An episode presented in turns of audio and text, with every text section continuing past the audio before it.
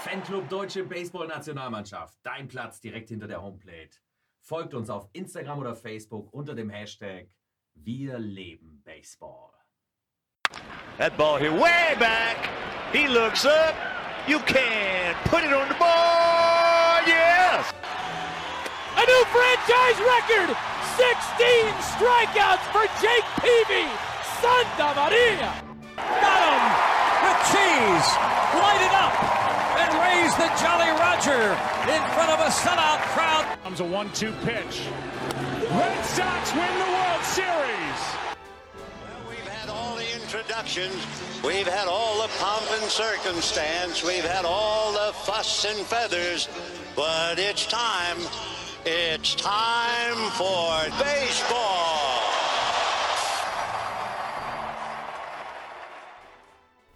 Hallo da draußen an den Empfangsgeräten. Es ist vollbracht. David ist jetzt Berliner.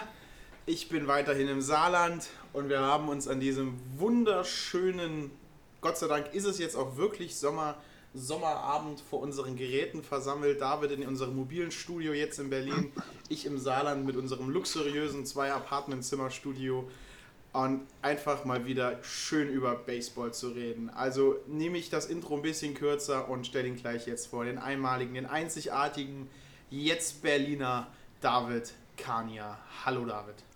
Hallo Martin, hallo Baseballfreunde da draußen. Ja, es ist tatsächlich vollbracht. Ich bin in Berlin. Ähm, es sieht zwar immer noch sehr chaotisch um mich herum aus. Etliche Kisten sind halb aufgepackt äh, und wieder zuge zugepackt, weil wir zurzeit noch nicht wissen, wohin damit. Aber auch das kriegen wir in den Griff. Und äh, letzte Woche musste es leider ausfallen aufgrund des Umzugs, weil das wäre einfach nicht möglich gewesen. Ähm, als kleine Entschädigung ähm, dafür, beziehungsweise auch als große Entschädigung für unsere Zuhörer da draußen, habe ich einen ganz, ganz besonderen Gast heute ähm, ähm einladen dürfen und äh, hat, er ist dieser Einladung Gott sei Dank gefolgt. Ähm, ein alter Hase im Showbusiness, wie wir sagen würden. Äh, wir haben schon im Vorgespräch äh, festgestellt, äh, wenn man seinen Namen googelt, da findet quasi nur Interviews über ihn oder mit ihm. Dementsprechend freuen wir uns auch, dass er heute hier zu Gast ist. Herzlich willkommen, Simon Göring. Hallo! Ja, hallo. Schönen Abend. Sehr schön, sehr ja, wunderschön, dass du da bist. Freut mich, dich mal als Gast zu haben. Genau. Ja, ich freue mich auch. Danke. sehr schön. Ähm, ja, Simon, als allererstes die Frage an dich. Äh, wie geht's äh, dir persönlich, deiner Familie und auch deinen Teamkameraden? Seid, ihr alle gesund? Seid ihr alle fit? Ja, uns geht's äh, gut. Familie, alle gesund. Ähm, Im Team habe ich auch nichts anderes mitbekommen. Also äh, wir sind alle gesund, aber natürlich heiß auf Baseball.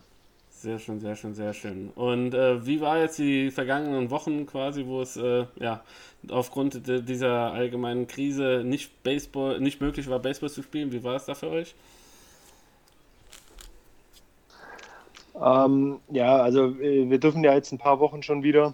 Äh, das, das hilft natürlich, als wir äh, ich sag mal, ganz zu Hause waren, hat es natürlich schon sehr gefehlt, auf dem Platz zu stehen, Bälle zu werfen, zu schlagen, ähm, aber natürlich auch mit den, mit den Teamkameraden zusammen zu sein. Ähm, ich selber habe die Zeit sehr gut verbracht mit meiner Familie hier zu Hause. Es war schön auch äh, als Familie so viel Zeit zusammen zu haben. Ähm, aber jetzt freuen wir uns auf jeden Fall, dass es hoffentlich bald losgehen darf. Sehr schön, sehr schön, sehr schön. Und äh, ich habe es ja eingangs erwähnt, hm, du bist äh, quasi der Ansprechpartner bei den Heide, äh, Heideheim Heideköpfe, wenn es um Interviews geht. Wie kommt es denn, ähm, dass, du, dass du quasi immer derjenige bist, der, der sich da emportut? Macht dir das besonders viel Spaß? ähm, ich bin vielleicht einfach nur der, ähm, vielleicht der am längsten schon hier ist in Heidenheim. Ähm, ich bin ja seit 2001 war meine erste Saison hier. Von dem her ähm, kann ich relativ weit zurückschauen, glaube ich. Ähm, ja, unter anderem ähm, als, als Kapitän äh, werde ich da meistens dann angefragt. Also ist es nicht so, dass alle anderen einen Schritt nach hinten machen und du einfach nur stehen geblieben bist, sondern äh, tatsächlich, tatsächlich kommen die Leute und wollen, ey, wir wollen mit den Simon reden. Ja, das kann vorkommen, äh, kommt immer ein bisschen drauf an, um was es geht natürlich. Äh, Wenn es ein bisschen um die Nationalmannschaft, ein bisschen um Heidenheim geht, dann ähm, bin das meistens ich wahrscheinlich, aber ähm, also hier lokal und äh, oder ein bisschen überregional, da bin es eigentlich nicht, nicht immer ich, der, der da vorne steht. Ähm, da ist jeder, jeder Spieler gefragt. Ähm, von dem her, die geben schon auch ihre Interviews. Jetzt hast du was erwähnt und äh, das finde ich interessant, weil bei den ganzen Interviews, die wir geführt haben, ist dieses Wort eigentlich nie wirklich gefallen. Du hast Captain gesagt.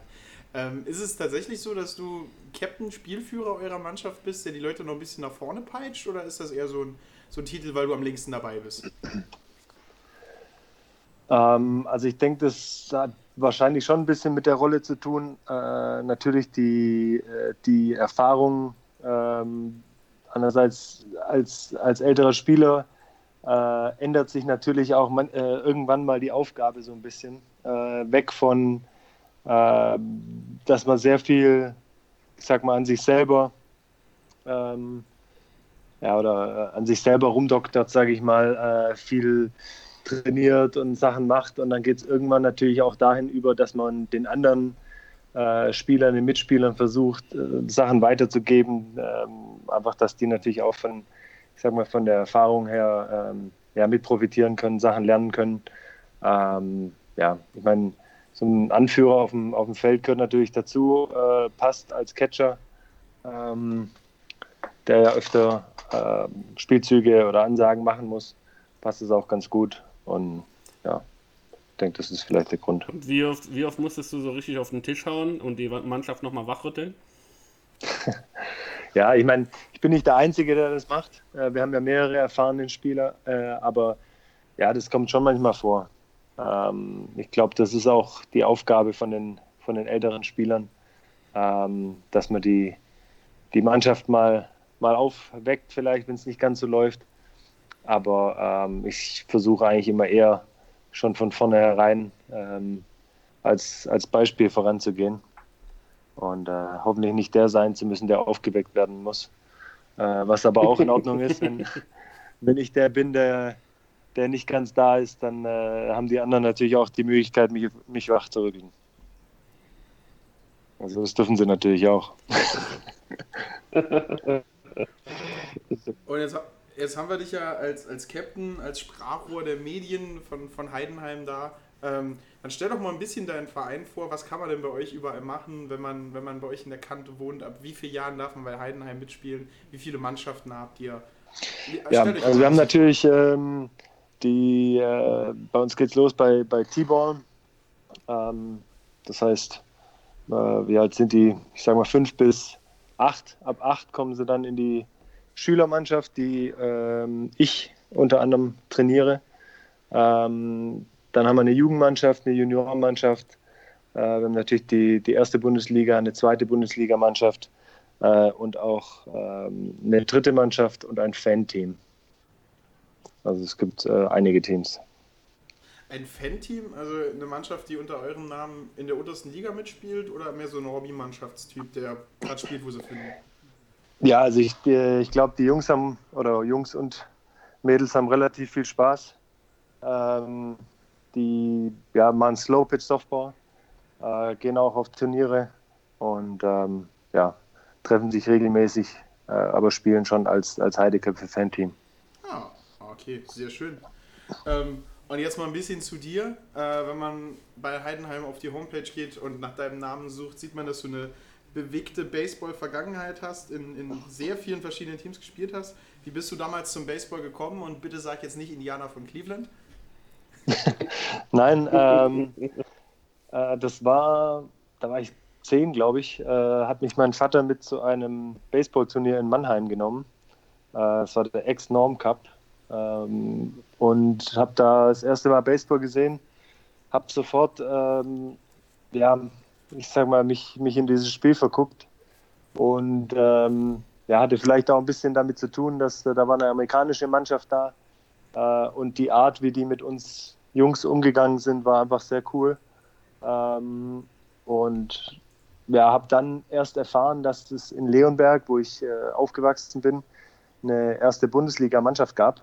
Also ich hatte das bis dahin gar nicht mit, mitbekommen oder auf dem Schirm gehabt. Und ähm, die haben ein Sommercamp veranstaltet.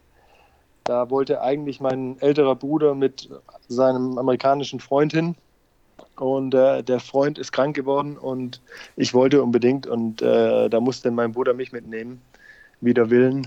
ähm, aber äh, ja, ich bin dabei geblieben. Er hat nicht, nicht sehr lange gespielt, aber das war so der, der Anfang.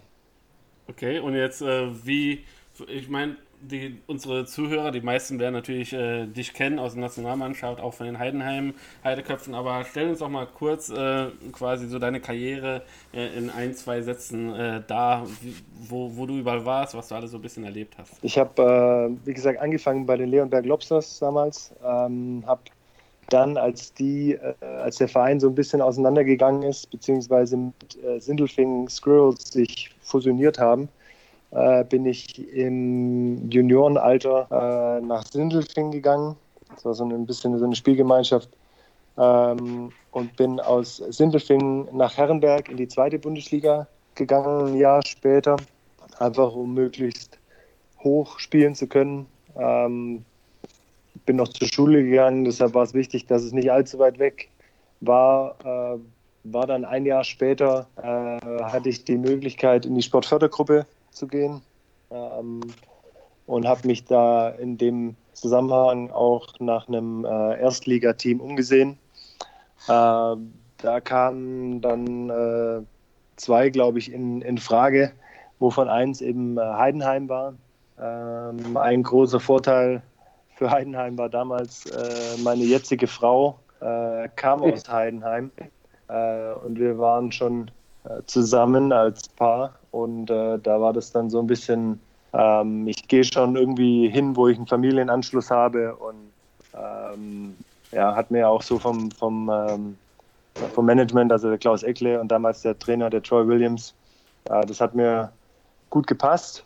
Äh, von dem her bin ich nach Heidenheim gegangen, ähm, habe aber ähm, für die Sportfördergruppe im Winter auch nach Möglichkeiten des Spielens gesucht und bin nach Kapstadt nach Südafrika gegangen, habe dort in der Liga gespielt, äh, wo auch ein Scout der Milwaukee Brewers mich äh, gesehen hat äh, und mir einen Profivertrag angeboten hatte. Das heißt, äh, ich bin dann nur, ich glaube, für knapp über einen Monat zurück nach Deutschland gekommen ähm, und dann nach, äh, nach Amerika gegangen. Bin dann zwischen Amerika und Südafrika immer hin und her gependelt, habe äh, das ganze Jahr eigentlich immer gespielt. Ähm, war dann ein Jahr noch in Holland äh, in der Hofklasse und ähm, bin seit, ich glaube, 2005 wieder äh, komplett in Heidenheim. Und äh, Stuttgart als äh, gebürtiger Leonberger war, war nie irgendwie ein Thema für dich, irgendwie so direkt an der Heimat quasi zu spielen? Ich bin ja sogar gebürtiger Stuttgarter, äh, nur aufgewachsen ja. in Leonberg. Also äh, ich bin Stuttgarter, äh, war aber damals noch, ähm, ich weiß gar nicht, welche Liga die damals gespielt haben, aber es war, glaube ich, nichts äh, allzu hohes.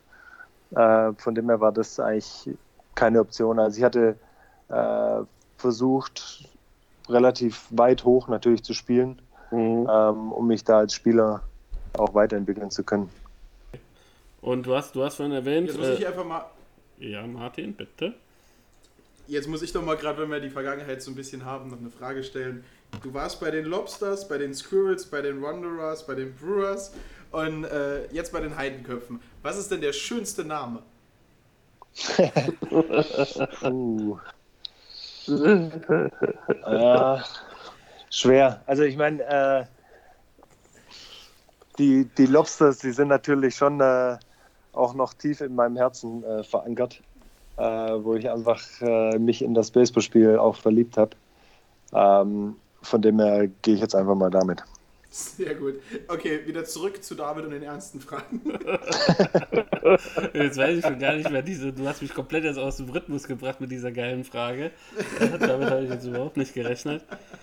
Nee, Stuttgart hatten wir. Ja, ich, ich wieso, wieso nicht Stuttgart, hatte ich gefragt. Und jetzt weiß ich ehrlich gesagt, äh, ja, nicht mehr genau weiter. Aber nichtsdestotrotz, ich habe ja noch ein, zwei weitere Fragen, vielleicht komme ich ja noch mal drauf. Ähm, ja, wir haben jetzt äh, die besonderen Umstände die letzten Monate äh, angesprochen. Ähm, wie, wie habt ihr es denn in Heidenheim gelöst? Wie habt ihr euch denn quasi natürlich ähm, ihr als Meister seid immer so ein bisschen auch unter besonderer Beobachtung. Ähm, wie, wie habt ihr euch als Team irgendwie versucht fit zu halten? Und ähm, hat euer Trainer euch gewisse Trainingspläne rausgeschickt, ähm, die ihr abzuarbeiten hattet? Oder wie, wie, wie lief das ab? Ja, also wir haben, ähm, wir haben ja den, äh, den Markus Winkler als Athletiktrainer, der unter anderem auch für die deutsche Nationalmannschaft der Athletiktrainer ist, ähm, der uns praktisch per App ähm, Trainingspläne erstellt hat, ähm, wo wir praktisch einfach natürlich Aufgaben hatten, ähm, Trainingspläne hatten, die wir durchtrainieren mussten äh, und, und, natürlich konnten. Ähm, also es war eine, eine relativ gute Situation. Ähm, ich meine, ich selber bin äh, beruflich ja auch Personal Trainer. Das hat mir natürlich auch geholfen. Ich habe auch zu Hause äh, die Möglichkeit zu trainieren. Ähm, und ja, ich hatte, das Wetter war ja super, ähm, habe im Garten ein Schlagnetz äh, mit, mit einer, einer, kleinen Maschine, die die Bälle hochwirft. Von dem her äh, konnte ich auch da ein bisschen Schläger schwingen. Aber ja, es war natürlich sehr, ich sag mal, fitnesslastig eher. Mhm. Aber ich sag mal so, äh, eine Schlagmaschine quasi im eigenen Garten, das hat was, oder Martin? Äh, hätte ich auch gern. Ähm, wird, wird wahrscheinlich bei meinem äh, Schlagtalent nicht mehr viel helfen. ja, ich, muss, ich musste mich auch mit meinem Sohn drum streiten. Von ähm, mussten wir uns das teilen. Okay, okay. Dein Sohnemann äh, ganz wieder Papa. Aber da hast du bestimmt bei. Bitte? Dein Sohnemann ganz wie der Papa auch Baseball verrückt? Ja, ich meine, die, die sehen natürlich nichts anderes. Ich habe zwei Jungs äh, und ein Mädchen. Ähm, aber ich meine, die, die wachsen natürlich auf dem Baseballplatz auf. Die sind natürlich eigentlich, sage ich mal, ganz frei zu wählen, was sie gerne machen dürfen. Ähm, also ob sie pitchen oder catchen wollen oder lieber Outfit spielen, das dürfen sie selber entscheiden. Ähm, nein, Spaß. Die dürfen natürlich, äh, die sind nicht zum Baseball verdonnert, aber ähm, ja, es ist einfach das, was sie, was sie vorgelebt bekommen, äh, wo sie auch ihre Wochenenden verbringen. Von dem her, die, äh, die beiden Jungs spielen beide Baseball. Auch in Heidenheim oder bei einem anderen Verein? Nee, auch in Heidenheim, ja. Äh, und jetzt sind die in dem, in dem Alter, äh, wo auch ich die, äh, der Coach bin. Also die sind beide im Schüleralter. Ähm, von dem her ist es auch eigentlich ganz, ganz schön, äh, sehr auf dem Platz zu sehen. Jetzt muss ich die klassische Frage stellen: Sind es äh, die Kids vom Coach und damit eine Sonderposition, sprich der eine Starting Pitcher, der andere Shortstop? nee, ähm, das nicht. Äh, es ist, glaube ich, sogar eher ähm, manchmal vielleicht auch ein Nachteil, der, der, Sohn des Coaches zu sein, weil äh, ja, man manchmal einfach auch ein bisschen härter mit den eigenen Kindern vielleicht ist wie mit den anderen. Äh, vielleicht auch um dem gegenzuwirken, dass man oder dass andere das Gefühl haben, äh, die werden bevorzugt. Aber ich meine, das ist, äh, ist natürlich immer noch so, für, für die bin ich als erstes Mal der, der Papa. Ähm, von dem her ist es keine so leichte Situation, aber ich glaube, dass wir es eigentlich so ganz, ganz ordentlich hinkriegen. Sehr gut. Und David? Ja, äh, Martin, und jetzt ist mir quasi die Frage wieder eingefallen. Und zwar hast du vorhin erwähnt, dass du in der Fördergruppe warst. Meintest du damit, äh, Sportfördergruppe, meintest du damit von der Bundeswehr? Warst du auch bei der Bundeswehr? Ja, genau. Also Sportfördergruppe okay. der Bundeswehr ähm, war das damals, okay. ja. und wie kann ich mir das vorstellen? Weil ich war selber zwölf Jahre bei der Bundeswehr und ich hatte letztens äh, mit Alpa Boskurt hatten wir ein Interview. Und äh, da habe ich nämlich auch gefragt, ob das äh, allgemein äh, von der Bundeswehr irgendwie, ob er wüsste, ob es äh, bei der Bundeswehr in der Sportfördergruppe auch den Bereich Baseball gibt. Ähm, bist du da offen auf die zugegangen oder haben die dein Talent gesehen oder du hast gesagt, okay, hey, ich spiele äh, ziemlich gut Baseball und würde gerne dahin gefördert werden oder wie kann ich mir da den Einstieg vorstellen bei dir? Ähm, ich weiß gar nicht mehr ganz genau, wie es gelaufen ist. Ähm, ich bin der Meinung, dass jemand äh, von der Nationalmannschaft äh, oder vom Verband ähm, auf mich zugekommen ist, dass die Möglichkeit gibt. Mhm Mhm. Ähm, und ich, ich weiß jetzt nicht mehr genau, hatten, ob wir zwei oder drei Stellen hatten damals ähm, äh, für die Sportfördergruppe und äh, einer war frei und da bin ich, äh, bin ich dann reingegangen. Ja. Also, Aber es war gesagt, cool, also war, eine, äh, war eine gute Zeit. Okay, also ähm, ich gehe mal davon aus, dass du dann halt auch no deinen normalen Schießdienst und sowas hattest und abseits davon äh, dein, deinen Sport äh, quasi äh, au- ausüben durftest. Ja? Ähm, also es war so, ich habe die äh, normale Grundausbildung mitgemacht ähm, und bin dann in Mhm. Stuttgart in die Sportfördergruppe gekommen. Ähm, da lief es dann eigentlich so ab, dass ich den größten Teil äh, der Zeit zu Hause war, also nicht äh, in der Kaserne. Ähm, das hatte mit dem Abstand zur Kaserne zu tun. Ähm, der lag außerhalb von einem bestimmten Bereich, deshalb äh, war ich Heimschläfer sozusagen. Ähm, und musste eben äh, drei Trainingseinheiten am Tag vorweisen ähm, mit genauen Zeitangaben, wann ich wo bin. Ähm, und die kamen dann äh, und haben auch natürlich kontrolliert, ob ich meinen meinen äh, Trainingsplan auch einhalte. Ähm, von dem her war da, äh, ich sag mal, war schon sehr, sehr sportlastig. Also ich, ich meine, ich bin einmal in der Woche montags zum Antreten hin ähm, und war sonst äh, ja, zu Hause äh, zum, hier vor Ort in Heidenheim trainiert ähm, und habe dann eben meine Winter oder meinen Winter in, in Südafrika in der Liga verbracht. Jetzt als Globetrotter mit Baseball in Südafrika und dann äh, für die Brewers gespielt. Ähm, wo hat es dir denn besser gefallen? In Amerika oder sonst irgendwo auf der Welt? Ähm, ja, also es ist, es ist schwer zu vergleichen. Ähm, also wenn es um Spaß am Baseball geht, äh, dann war ähm, sicherlich Südafrika oder ähm, äh, hier in Heidenheim ähm, wahrscheinlich vorne.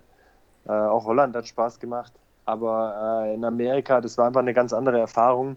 Ähm, ganz anderes Level natürlich, äh, ganz andere Intensität. Ähm, wenn man da eben, und ich war in Phoenix, äh, das hat vielleicht auch dazu beigetragen, dass man bei teilweise bis zu 49 Grad im Schatten äh, acht Stunden auf dem Platz steht. Ähm, da ist es dann schon äh, eher das Gefühl, das ist richtige, ich sag mal, Arbeit. Ähm, und ja, ist natürlich auch, äh, ist Profi, ja, äh, von dem her ist es wahrscheinlich auch zu erwarten. Aber es war eine ganz andere Erfahrung, war eine sehr, sehr gute Erfahrung äh, von dem, was man lernt, auch äh, mit, den, mit den Jungs, mit denen man zusammenspielt. Da muss man sich natürlich auch vom Level und der Geschwindigkeit und allem her anpassen. Von dem her eine super Erfahrung. Ähm, aber wenn ich jetzt äh, sagen würde, die, der Spaßfaktor, dann ist wahrscheinlich eher ähm, Kapstadt oder, oder auch hier in Heidenheim äh, vorne. Und in der Zeit in Amerika hast du ähm, ein Erlebnis mit irgendjemandem, der heutzutage eine Legende ist oder der heutzutage oben an der Spitze ist? Hast du in einem, in einem Springtraining irgendwas Derek Jeter mal ausgemacht oder hast du irgend, irgendjemanden so in der Richtung mal getroffen? Ähm, also ich war der Roommate von Ricky Weeks, äh, der Second Baseman äh, lange dann war für die Brewers. Ähm. Also ich meine, man, man, trifft immer wieder oder man ist immer wieder mit Leuten zusammen gewesen, die dann irgendwie später äh, also in die Major League geschafft haben oder, oder auch jetzt noch in Japan spielen oder ähm, ja, aber also ich weiß, dass ich äh, zwei für zwei gegen Rick Ankiel war, der damals, da war ich aber kurz in, in Florida, ähm, wo ich gar nicht erst wusste, wer das war. ähm, und äh, ja, ich meine, der hat dann später Outfield gespielt, aber war, war ja ganz am Anfang Pitcher. Und ja, ich meine, das, das, äh, da hast du immer dann die Leute, die es irgendwo hochschaffen. Ja.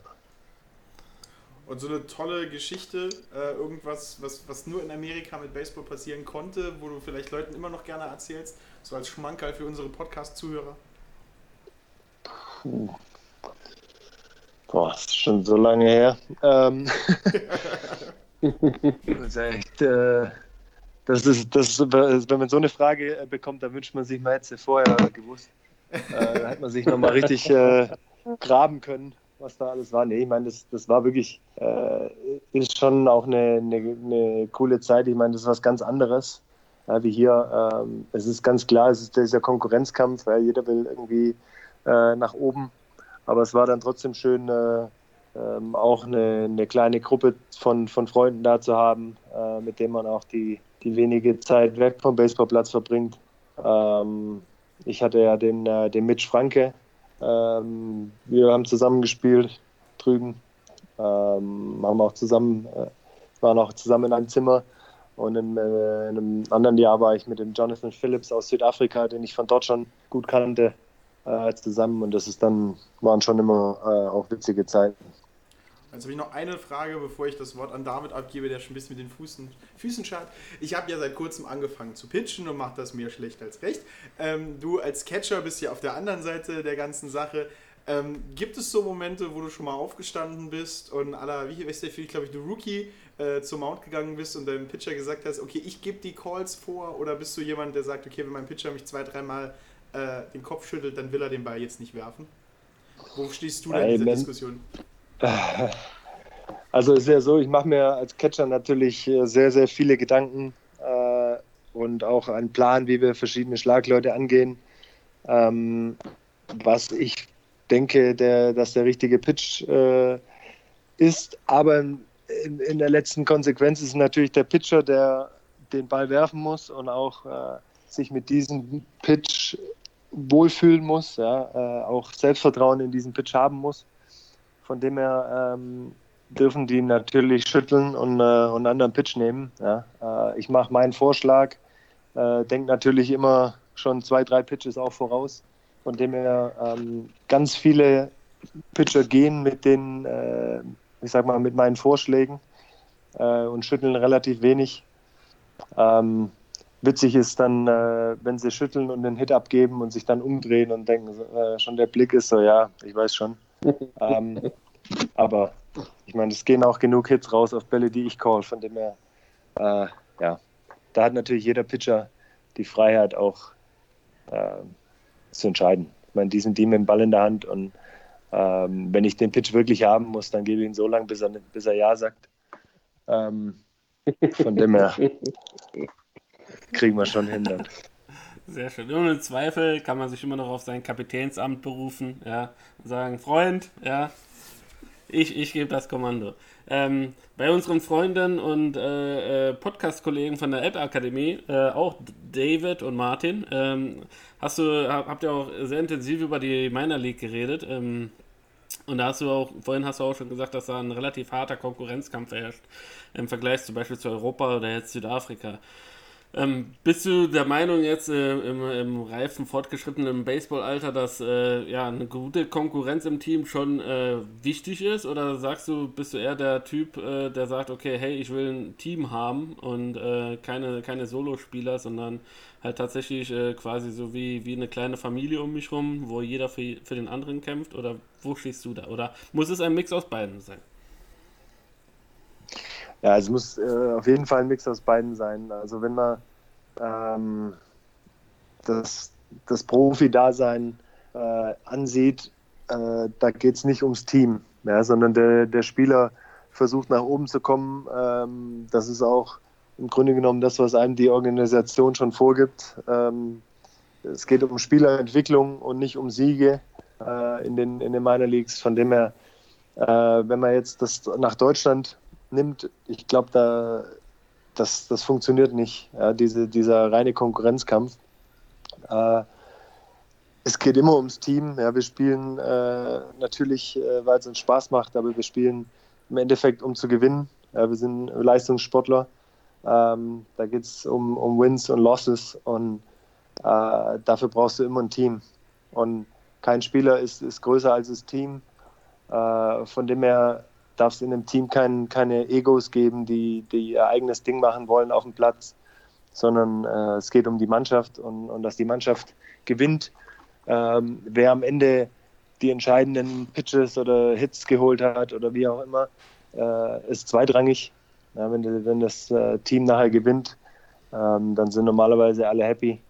Und ähm, darum geht es ja. Also von dem her, es muss, ein, muss natürlich ein Konkurrenzkampf in dem Sinn äh, kann förderlich sein, einfach, dass man äh, Top-Leistung aus sich rausholt, weil man weiß, äh, da steht der Nächste, der, der nimmt meinen Spot. Ähm, aber äh, ich denke, ohne, ohne auch ein bisschen familiäre äh, Geschichte in, in, dem, in dem Team und, und Freundschaften und so geht es in Deutschland auch nicht. Ähm, Und da geht es halt darum, den, den Mix zu finden, den richtigen. Und ähm, jetzt bist du auch äh, ein, zwei Tage in dem, im Baseball dabei und ähm, wie wichtig ist deines Erachtens nach quasi auch so ein bisschen die Erfahrung, die Ruhe, gerade jetzt, sage ich mal, in engen Spielen, äh, in den Playoffs oder wenn es tatsächlich um die Playoffs-Teilnahmen geht, ähm, ähm, da die Ruhe zu bewahren oder beziehungsweise verschiedene Sachen schon erlebt zu haben. Hilft dir das in jedem Spiel? Kannst du bestimmte ja, Situationen besser handeln, würdest du sagen, als andere?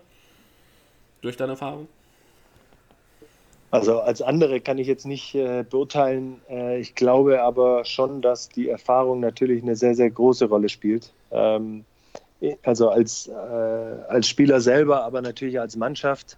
wenn, du, wenn du schon oft in, in Situationen gestanden bist, äh, wo es eben ähm, ja, ich sag mal, um Meisterschaften geht oder äh, hohe Drucksituationen da sind, äh, dann lernst du natürlich als Mannschaft auch mit solchen Situationen umzugehen. Und äh, wenn du natürlich ruhig bleiben kannst äh, in, in, wichtigen Situationen ähm, und ich sage mal, dich auf das verlässt, was du gelernt hast, äh, dann kannst du auch abrufen. Wenn du, wenn du natürlich in Panik verfällst, äh, dann bringt dir das Training auch nichts. Ähm, von dem her ist es schon, glaube ich, sehr wichtig, äh, ich sage mal, ja, ruhig zu bleiben, äh, zu wissen, natürlich auch, was man, was man kann, was man trainiert hat. Ähm, wissen auch, dass man mit so Situationen gut klarkommen kann. Ähm, ja, aber dass man einfach nicht in, ich sage mal, in Panik verfällt und ähm, ja, kleine, kleine Fehler macht, die dann in so Spielen meistens dann zu einer Niederlage führen. Ja, ja und äh, nicht, äh, nicht zuletzt auch aufgrund deiner Erfahrung, äh, würde ich sagen, wurdest du ja auch dieses Jahr zum Athletensprecher beim DWV äh, gewählt. Äh, wie wichtig ist dir denn so, so ein Amt inne zu haben? Ja, also ich, ich, äh, ich habe schon seit, ich glaube 2015 mache ich schon, äh, war ich Athletensprecher. Ähm, mhm. Nur äh, seit diesem Jahr, ich glaube, ich wird, wird äh, die, ähm, ich sag mal, die Position oder die Stellung beim DBV ein bisschen, äh, ich sag mal, ernst, ernster genommen in dem Sinne, dass dass wirklich äh, bewusst einfach auch nach der Stimme der Spieler gefragt wird. Ähm, das, war, das war davon schon auch so, aber jetzt äh, scheint es wirklich ähm, sich noch ein bisschen anders zu entwickeln. Von dem her ähm, freut es mich natürlich, äh, dass äh, ich mit Markus zusammen das machen kann. Ähm, der ja, natürlich auch um, um äh, über sehr viel Erfahrung verfügt und, und auch eine, eine, Stimme in der Mannschaft hat sowieso. Und uns geht es einfach darum, dass wir äh, natürlich ein Ansprechpartner sein können für, für die Spieler, äh, dass wir so ein Bindeglied auch zwischen Coaching-Staff, Spieler, Verband, ähm, auch wenn, wenn, wenn mal Sachen nicht so toll laufen oder einfach, dass, dass die Spieler wissen, ähm, dass sie bei uns äh, ja, darüber sprechen können ja, und, und, einfach zu schauen, ob wir schon irgendwie helfen können durch unsere Erfahrung oder die, unsere Sicht. Aber dass man natürlich auch ähm, ja, die Kommunikation äh, zwischen Verband, Spieler, Coaches äh, verbessert, äh, um den, den Sport einfach generell natürlich voranzubringen und auch professioneller zu machen. War, war das, deiner, deines Erachtens nach nötig, dass man quasi so Positionen jetzt ein bisschen ja, intensiver begleitet oder, oder ja, vielmehr auch ähm, ja, du hast ja schon erwähnt, so ein bisschen Richtung Profitum geht, ähm, dass man das halt den Spielern auch ein gewisses Gehör äh, gibt oder ähm, oder wie, wie schätzt du die Sache ein, wie, wie das jetzt auf einmal kam, dass tatsächlich ja so eine Bedeutung ein äh, bisschen mehr dazu gekommen ist in dieser Position? Ja, also ich meine, der, der allein der zeitliche ähm, Aufwand für, für Nationalspieler ist natürlich sehr, sehr hoch. Ja, äh, wenn man überlegt, dass die, dass die natürlich in ihren eigenen Vereinen äh, die meisten täglich trainieren, äh, die Wochenenden weg sind, äh, dann kommen Trainingslager dazu von den Vereinen, aber dann kommen die Trainingslager der Nationalmannschaft dazu, da kommen Europameisterschaften dazu, da kommen World Baseball Classics dazu. Das ist natürlich nicht so einfach äh, für Spieler zum Beispiel auch abzudecken, ja, wenn es um Urlaub geht oder äh, sonstige Sachen. Ja. Ähm, von dem her kommen da natürlich immer mal kleine Problemchen auf. Ja? Und ähm, ich, ich glaube einfach, je, je besser man wird als, als Mannschaft und je mehr Turniere man spielt und äh, umso höher wird auch der, der Aufwand und Einsatz, den ein Spieler bringen muss. Ähm, von dem her ist es, glaube ich, ganz wichtig, dass die, die Kommunikation äh, zwischen Spielern äh, und Verband einfach, dass die gut ist und ähm, ja, dass man, dass man einfach äh, kleine Problemchen, sag ich mal, von vornherein umgehen kann. Ähm, aber einfach, dass der Verband auch wirklich merkt, okay, was, was bedeutet das für die Spieler? Ähm, und der, die Spieler aber natürlich auch wissen, okay, welche Möglichkeiten hat der Verband und was geht äh, leider halt nicht, weil wir doch keine Profis sind. Und ähm, ja, einfach, dass das äh, sagen wir mal, möglichst gut läuft, äh, wollen halt der Markus und ich uns, uns sozusagen dafür einsetzen, dass sowohl die Spieler als auch der Verband natürlich gehört werden. Sehr schön, sehr schön, sehr schön. Martin. Ja, äh, ich gehe mal wieder zurück auf deine Rolle als Catcher, weil eine Sache, die ich in letzter Zeit sehr oft frage, ist, wie sieht es eigentlich mit deinem Equipment aus? Hast du, was, was benutzt du vor allen Dingen als Catcher ist ja eine Sache, du musst deinem Handschuh vertrauen, du musst deiner Schutzausrüstung vertrauen, denn äh, das ist das Einzige, was zwischen dir und einem 90 Meilen Fastball, also was zwischen deiner Hand und einem 90 Meilen Fastball steckt, ist dein Handschuh. Was hast du denn für einen Handschuh? Äh, ich habe einen All-Star Catcher-Handschuh. Auch die Ausrüstung ist All-Star. Alles All-Star in, in, Vereinsfarben oder hast du deinen eigenen Touch? Äh, nee, in Vereinsfarben. Also, äh, was haben wir? Navy, was ist die Navy? Ein bisschen grau mit drin, ein bisschen schwarz. Ja, aber Vereinsfarben. Und warum für All-Star entschieden? Äh, ich habe verschiedene ähm, schon gehabt. Ähm, ich kam mit der All-Star sehr gut klar. Ich habe auch eine Weile ähm, Adidas gehabt. Ähm, bin aber jetzt wieder auf, auf All-Star gegangen. Die ist ein bisschen leichter äh, als die, die Adidas gewesen. Ähm, Handschuhe hatte ich verschiedene. Ich habe ganz früher Wilson gehabt.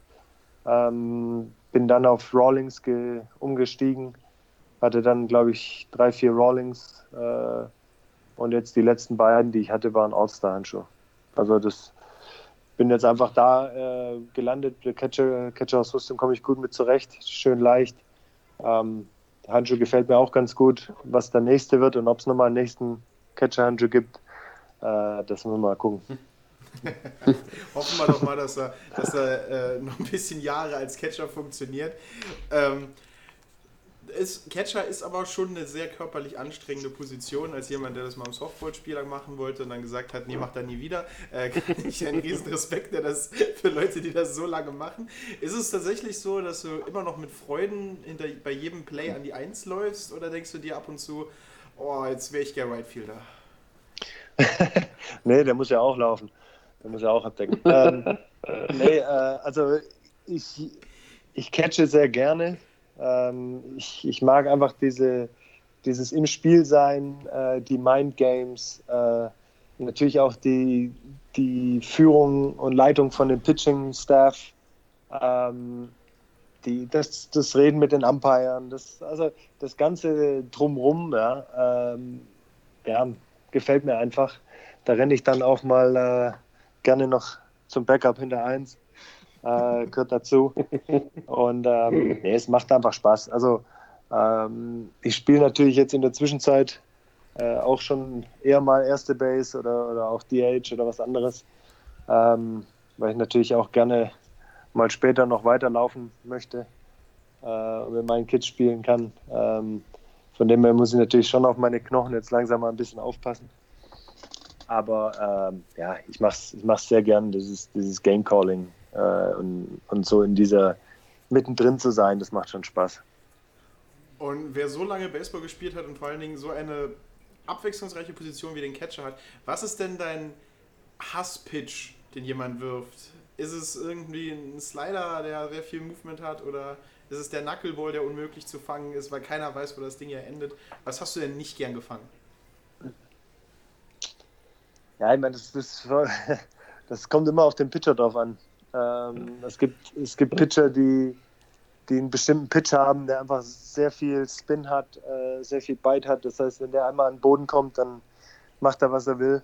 Ähm, von dem her, also Left-handed, äh, ich sag mal, Left-handed Slider auf dem auf Backfoot, die sind immer nicht so toll zu blocken, aber äh, wenn der sozusagen zwischen Schlagmann und, und dir selber irgendwo landet äh, und du dahinter hinter den Schlagmann musst, aber ähm, das hat wirklich, also äh, kommt ganz auf den Pitcher drauf an.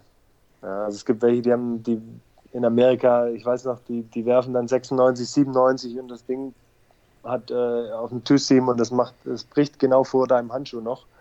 Ja, ähm, und das, das ist äh, teilweise echt äh, nicht so einfach zu fangen, von dem her ist es sehr pitcherabhängig.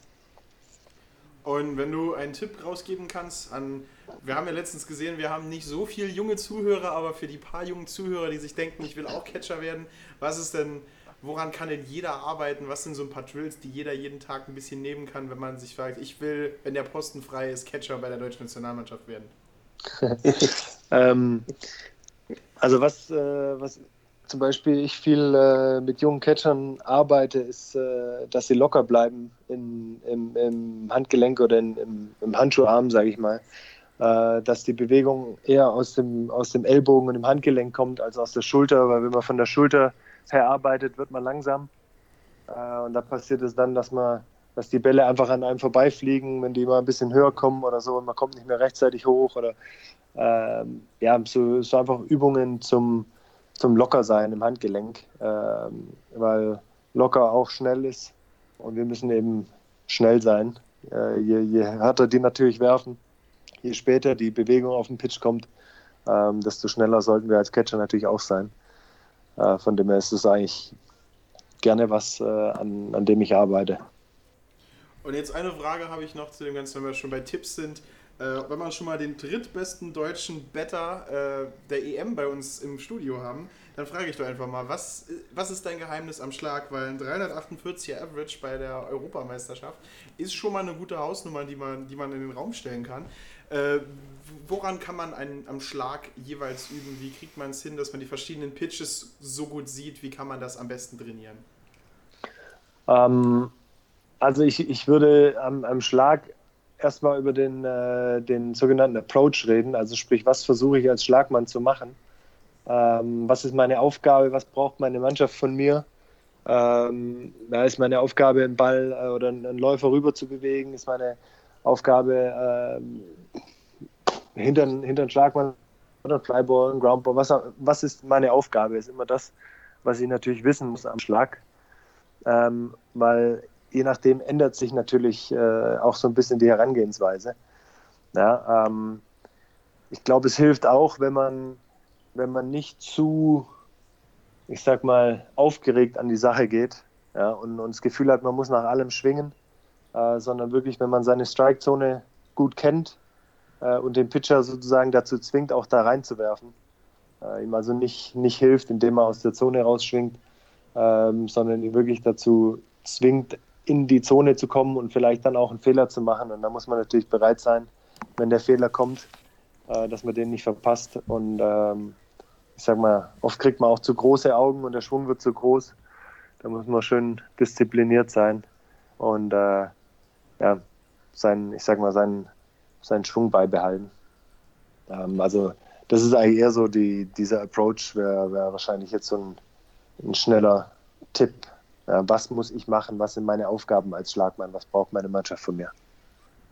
Sehr gut. Und damit gebe ich zurück an David nach Berlin. Sehr schön, Martin. Äh, das hört sich ja richtig international hier an. Nee, ähm, mich würde interessieren, ähm, ja, wenn denn die Saison losgeht, welche Ziele habt ihr denn dieses Jahr mit den Heideheim Heideköpfe? Tatsächlich, denke ich mal, wird es äh, wohl um die Titelverteidigung gehen, oder? Ja, ich glaube, als amtierender deutscher Meister ist man immer äh, natürlich der Herausgeforderte. Ähm, von dem her, wir, wir wollen jedes Jahr um die deutsche Meisterschaft mitspielen. Ähm, ich glaube, wenn man das äh, einmal hatte, dann will man es auch wieder haben. Und äh, wir hatten jetzt vier. Äh, wir hätten natürlich gern einen fünften.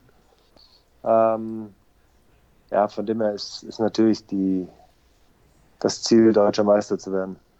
Okay. Der Europapokal ist ja dieses Jahr leider ausgefallen.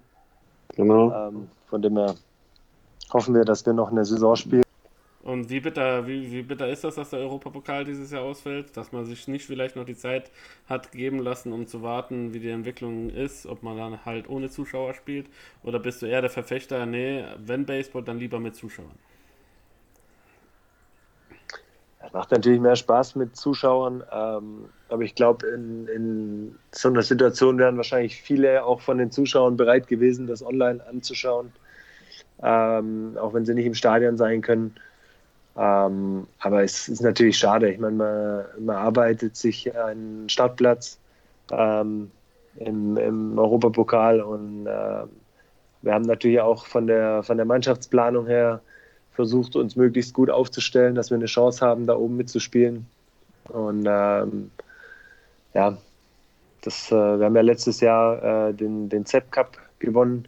War eine sehr schöne Erfahrung und ja, es ist natürlich schade, wenn man solche Events dann nicht, nicht spielen kann. Auch für die, für die Zuschauer ist es schade, für uns Spieler ist es schade. Aber ähm, ja, die Gesundheit geht natürlich vor. Und ähm, wir hoffen, dass die, die das entscheiden dürfen und werden, dass die, dass die uns noch spielen lassen, äh, wenn es dann soweit ist. Und äh, jetzt, wo du so, so einen äh, engeren DBV-Bezug hast und mit deinem neuen Posten, ähm, hast du da irgendwas schon in den äh, Fluren gehört? Wird es, äh, können wir demnächst irgendwie mit einer finalen Entscheidung rechnen? Weil bis jetzt wurde alles ein bisschen nach hinten geschoben, aber jetzt hört man auch, dass ab August wohl in einigen Bundesländern schon äh, auch Veranstaltungen mit Zuschauern erlaubt sind, bis 1000 Leute oder so. Gibt es da irgendwie einen Fahrplan beim DWV, wo du vielleicht unsere Zuhörer irgendwie mit äh, ja, informieren könntest? Ähm, also ich, äh, ich selber muss mich wahrscheinlich auch nochmal beim äh, DBV melden. Ich weiß auch nur die Sachen, die, ähm, ähm, ich sag mal so, eigentlich bekannt sind. Also dass die Teams bis zum 15. Juli, glaube ich, Zeit haben ähm, zu melden. Also sprich zu sagen, ob sie spielen wollen oder nicht. Dann wird hoffentlich bald ein Spielplan stehen. Geht natürlich auch wieder erst, wenn, wenn äh, die Teams bekannt sind. Und ähm, ja, meine Hoffnung ist, dass wir vielleicht Ende Juli, spätestens dann Anfang August noch äh, starten können, damit wir doch noch ein bisschen Baseball reinkriegen. Ähm, ob das jetzt dann gleich mit Zuschauern sein wird, ich weiß nicht, es ist wahrscheinlich eher ähm, bundeslandabhängig ein bisschen. Ähm, aber ich denke, wenn wir ohne Zuschauer anfangen müssen, mit der Aussicht, dass wir vielleicht gegen später Zuschauer haben können, ich glaube, dann ähm, ist es auf jeden Fall, ich sag mal, das wert, vielleicht ohne, ohne Zuschauer anfangen zu müssen. Ähm, ja. Aber so wirklich genaue Sachen kann ich, kann ich jetzt auch nicht sagen. Okay, okay. Ähm, wir drücken auf jeden Fall die Daumen, dass es dieses Jahr noch irgendwie Baseball gibt. MLB hat sich ja jetzt entschlossen, tatsächlich jetzt äh, ab Ende, Ende Juli äh, loszulegen. Äh, da sind wir auch mal gespannt mit einer verkürzten Saison. Da werden wir euch in einem separaten Podcast nochmal auf dem Laufenden halten. Ähm, zu dir nochmal, wie kann man sich denn immer neu, aufs Neue motivieren, wenn man so viel erreicht hat wie du? Ja, viermal Deutscher Meister, ZEP Cup gewonnen, äh, in Amerika gewesen, in Südafrika gewesen. Wie, wie motivierst du dich jetzt auch schon quasi, wenn ich dich nicht despektierlich als äh, Baseball-Rentner so langsam oder Opa bezeichnen darf, ähm, dass du dir jeden Tag auch gegen die Jungen irgendwie deinen Mann stehst und sagst, hey, deine Zeit ist noch nicht gekommen, stell dich bitte noch hinter mir an. Wie motivierst du dich? Wie motivierst du dich? ähm, also eine Sache, die mir schon sehr klar geworden ist, äh, ist, dass man natürlich in, ich sag mal, in meinem Baseballalter äh, weiß, dass da kommen vielleicht nicht mehr allzu viele Saisons. Ja? Ähm, also sprich, mhm. äh, wie lange darf man das noch machen? Ja, wie lange kann man äh, auf dem Platz stehen? Und Schägen daneben mit, mit, äh, mit den Teamkameraden äh, Späße machen oder ähm, ja, einfach die, die Zeit auch mit den, mit den Mitspielern verbringen. Ähm, ja, und, und wie lange wird es noch möglich sein, sage ich mal, zu spielen? Ja? Von dem her äh, ist es natürlich schon äh, auch ein Motivationsschub zu sagen, ich möchte möglichst das Beste äh, noch rausholen aus, äh, aus mir sozusagen, aus der Mannschaft äh, möglichst erfolgreich zu sein, ähm, aber ähm, natürlich auch möglichst äh, eine gute, ein gutes Team zu haben, mit dem man gerne zusammen ist, mit dem man gerne in die Spiele geht und ähm, auch Zeit verbringt. Von dem her, ähm, Baseball macht mir immer noch Spaß. Es tut ein bisschen mehr weh, aber äh, ansonsten immer noch das Gleiche. Von dem her, ähm, ja, also meine Motivation ist einfach klar, man will den, man will den Erfolg haben, äh, aber man möchte äh, eine gute Zeit mit seinen Teamkollegen haben und wer weiß, wie lange das noch möglich ist. Von dem her ähm, gilt es dann äh, jetzt reinzuhauen. Cool.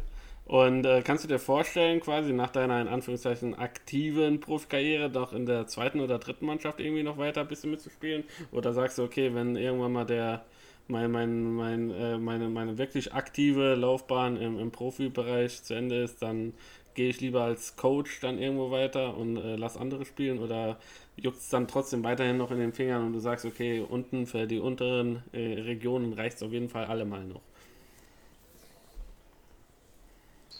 Ähm, also ich kann es mir kaum vorstellen, ähm, dass ich, dass ich irgendwie, äh, wenn ich, wenn ich einmal gesagt habe, ich bin, ich kann es körperlich oder äh, zeitlich oder wie auch immer nicht bringen, äh, dass ich dann noch ähm, unterklassig, sag ich mal, spiele, das sehe ich wahrscheinlich nicht so.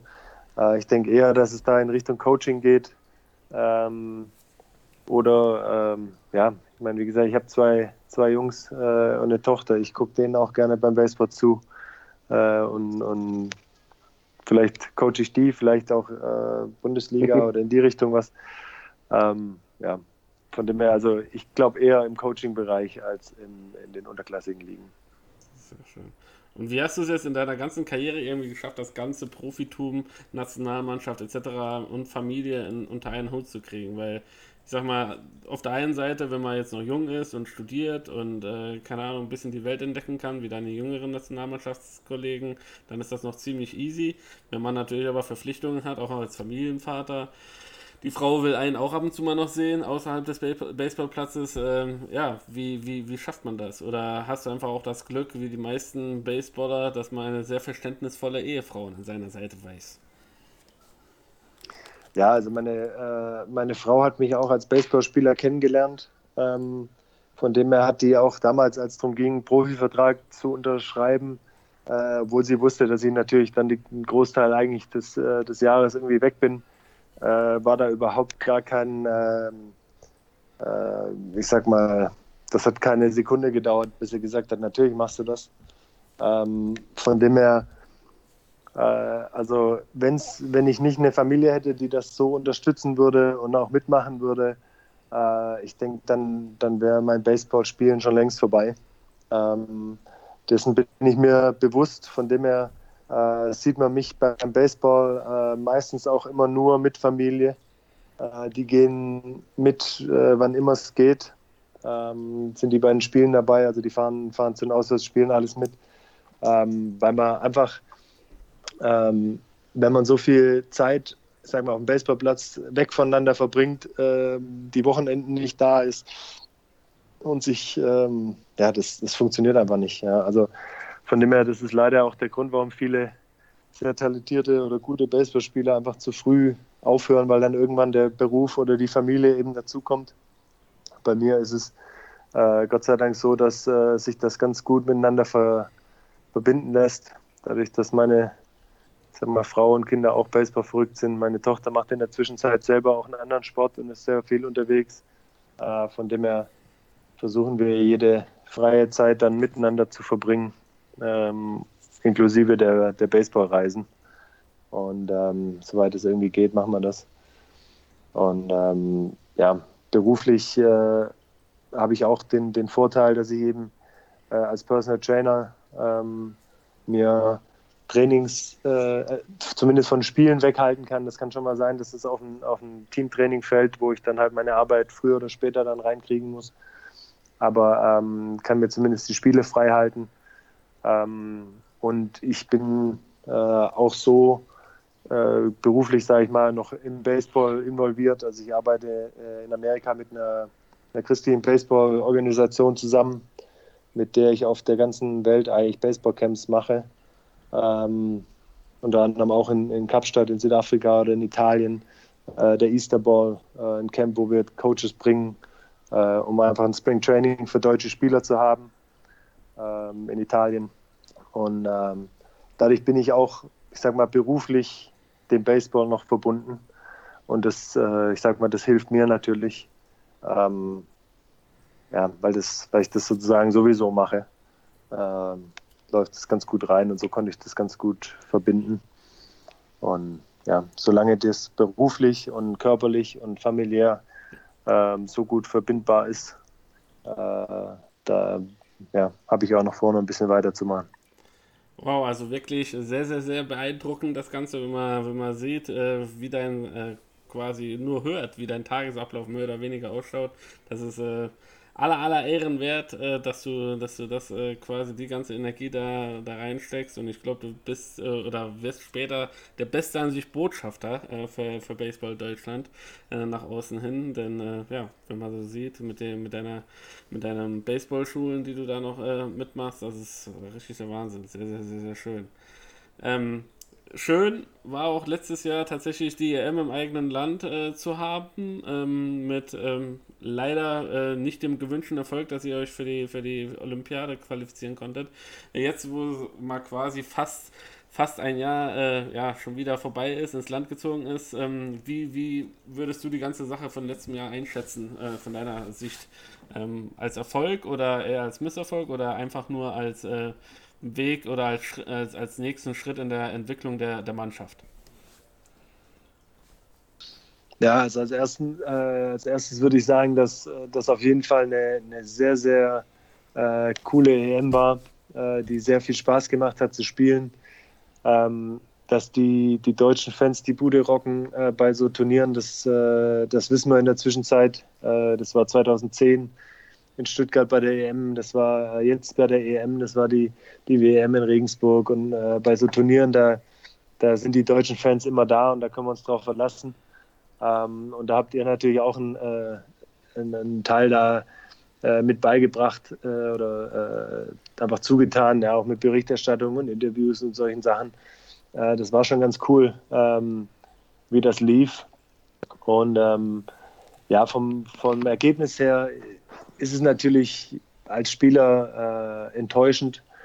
ich fand, dass wir eine gute Vorbereitung gemacht haben, auch wenn in Japan das Wetter bisschen uns einen Strich durch die Rechnung gemacht hat, war es trotzdem äh, eine sehr gute Vorbereitung. Also der Verband hat uns alle Möglichkeiten gegeben. Äh, ich fand auch, dass wir als Mannschaft eigentlich gut vorbereitet dorthin gegangen sind. Ähm, und ich meine, es, es waren Kleinigkeiten. Ne? Das sind Kleinigkeiten äh, gegen Italien gewesen, äh, Kleinigkeiten gegen Israel. Ähm, das sind, ja, ich meine, das waren alles gute Spiele. Äh, klar haben wir, wir haben Chancen liegen gelassen, wo wir es nicht dürfen. Ähm, aber ich meine, ich bin ja jetzt auch schon ein paar Jährchen dabei und äh, die Teams, gegen die wir gespielt haben, waren auch so stark wie noch nie. Ja, also das muss man auch mit, ähm, mit sehen. Ja, das ein, ein holländisches Team ähm, war wahrscheinlich das Beste, was wir gesehen haben bis jetzt. Und äh, die Italiener, dann kam Israel dazu, ja, und wenn man, wenn man sieht, wenn wir die Italiener äh, und die, die, die Israelis ähm, mit Kleinigkeiten schlagen wir die, ja, und das Ergebnis ist ein ganz anderes. Ja, dann dann äh, gewinnen wir eine Medaille bei dem Turnier. Ähm, und von dem her, das, das ist halt Baseball auf hohem Niveau. Ja. Wenn, das sind Kleinigkeiten, die entscheiden nachher und äh, das sind halt Kleinigkeiten, die zwischen vielleicht einer, einer Silber- oder Bronzemedaille oder ähm, dem sechsten Platz liegen. Ja, gegen die Tschechen äh, am Ende, wie das Spiel ausgegangen ist, habe ich in, in 25 Jahren Baseball so noch nicht gesehen. ähm, also, wo du, wo du als ja. Läufer einfach überhaupt keine Chance hast, alle müssen zurückgehen und der Ball hüpft noch auf äh, und die versuchen zweimal einen Ball wegzuwerfen und irgendwie kriegen sie es doch noch gefangen und der eine landet äh, beim Fallen auf dem Base. Und also das, äh, da, da stand es echt auf dem, auf dem Platz und hast gesagt, was ist denn da jetzt eigentlich gerade passiert? ähm, von dem her, das, das sind einfach Sachen, das, das passiert beim Baseball. Ähm, und ich weiß, dass, dass einige äh, dann irgendwie natürlich hadern mit, ah, da hättest du das machen müssen und da hättest du das bringen müssen oder den Spieler oder äh, ich glaube im Endeffekt weiß nur die Leute innerhalb der Mannschaft, was überhaupt äh, möglich gewesen wäre, welche Pitcher überhaupt konnten, wer verletzt war und nicht spielen konnte. Wer, ich meine, das kriegt man ja von außen weniger mit. Ja. Ähm, ich glaube, wir, mhm. wir im Team, ähm, wir haben da ein bisschen, wissen wir natürlich mehr, was los ist, ähm, als, man, als man von außen sehen kann. Ähm, aber ich fand, es war so ein, ein, echt schönes Turnier zu spielen. Wir haben guten Baseball gespielt. Das sind Kleinigkeiten, ähm, die den Unterschied ausgemacht haben. Ich meine, für uns zählt halt jetzt langsam mal, äh, dass wir diese Kleinigkeiten ähm, vor unseren äh, Sieg sozusagen bekommen, ja, dass, äh, dass wir mal ähm, ja, Italien schlagen, dass wir Israel schlagen und dann, dann, dann ist es auf einmal ein super erfolgreiches Turnier. Ähm, von dem her, das, ich, ich denke gerne an das äh, Turnier zurück, auch wenn ich mir natürlich ein anderes Ergebnis gewünscht hätte. Also wir denken auch sehr, sehr gerne an das Turnier zurück. Ihr habt uns auf jeden Fall auch als Fans sehr viel Spaß bereitet. Ähm, und ich, ich sage immer, zum Fantum gehört äh, Freude auch, aber auch manchmal Leiden mit dazu. Und ich gerade das Tschechien-Spiel, das war wirklich, naja. Äh, wie du sagtest, man, man, konnte selber nicht glauben, was da passiert ist. Äh, wie gesagt, äh, die, die, das war einfach nur der Wahnsinn. Aber ja, Baseball, das macht auch Baseball aus, dass es ein Stück weit äh, unberechenbar manchmal ist und äh, nicht erklärbar für den Außenstehenden. Und ja, wir, wir freuen uns auf jeden Fall auf das, was dann kommen mag. Und äh, da bin ich auch bei der nächsten Frage. Welche Ziele habt ihr denn jetzt noch mit der Nationalmannschaft? Ähm, ja gut, ich meine, das Ziel ist immer, die Großen zu schlagen, äh, die Italiener zu schlagen, die Holländer zu schlagen, äh, die Spanier, äh, die Tschechen, die machen äh, große Schritte nach vorne. Äh, von dem her müssen wir uns natürlich weiterentwickeln. Ähm, ich glaube, dass wir viele junge Spieler ähm, gut integriert äh, bekommen haben in die Mannschaft. Ähm, wo es natürlich einfach auch darum geht, die, die Erfahrung von den Jungs äh, zu erhöhen. Ja, ähm, und ja, ich denke, äh, im, im, Nachwuchsbereich, äh, äh, unter anderem mit der Deutschen Baseballakademie oder, oder den Internaten, da wird, wird viel getan äh, Baseballspieler, die werden jetzt ganz anders ausgebildet, sage ich mal, als äh, wie damals, als ich ein junger Spieler war. Ja, da gab es DBA ja nicht, da gab es auch keine Jugendnationalmannschaften. Ähm, von dem her, ich denke, dass jetzt Spieler wesentlich besser ausgebildet oben ankommen. Ähm, und äh, ich hoffe, dass, dass es den deutschen Baseball weiter voranbringen wird. Äh, bin ich überzeugt davon. Und äh, von dem her gilt es natürlich ähm, weiterhin nach vorne zu gucken und, und, uns stetig verbessern zu wollen. Von dem her, ja, nächste Europameisterschaft wollen wir auf jeden Fall wieder um eine Medaille spielen. Martin. Ja, jetzt habe ich mir ein wenig hier im Ecken gesessen und war ein wenig stumm und habe natürlich ein wenig Sachen noch durchgewälzt und durchgeschlagen und durchgesagt. Dann ist mir aufgefallen, wir haben es zwar erwähnt, dass MLB wieder losgeht, aber ich nutze jetzt einfach mal ganz kurz diese, diese kurze Pause, wo alles sacken lassen kann, um den Leuten nochmal genauer darauf hinzuweisen. Heute, an dem Tag, wo wir anfangen zu auf, aufzunehmen, heute ist der erste siebte, beginnt sozusagen Spring Training 2.0. Pitcher und Catcher werden sich heute melden. Die Teams werden anfangen, sich vorzubereiten. Und in 23 oder 24 Tagen geht es dann los äh, am, äh, nee, am 22 oder 23 Tagen. Am 23. oder am 24.07. geht die MLB wieder los. Da können wir wieder Baseball auf hohem Niveau gucken. Solange wir in Deutschland noch warten müssen, dass wir spielen dürfen, richtig, ist das doch auch mal eine schöne Nachricht. Und das sind einfach Nachrichten, die wir hier kurz rauswerfen müssen. Und wenn wir gerade dabei sind, dann muss ich doch jetzt einfach mal fragen, was ist eigentlich dein Lieblingsteam? Hm. Also ich muss ehrlich sagen, ich habe, glaube ich, gar nicht so wirklich ein richtiges äh, Lieblingsteam. Ähm, Allerdings äh, schaue ich immer vermehrter äh, die äh, Arizona Diamondbacks und die äh, St. Louis Cardinals an, was äh, damit zusammenhängt, dass mein mittlerer Sohn äh, diese beiden Teams favorisiert. Und ähm, ja, wir schauen zusammen. Von dem her folge ich wahrscheinlich diesen Teams am meisten.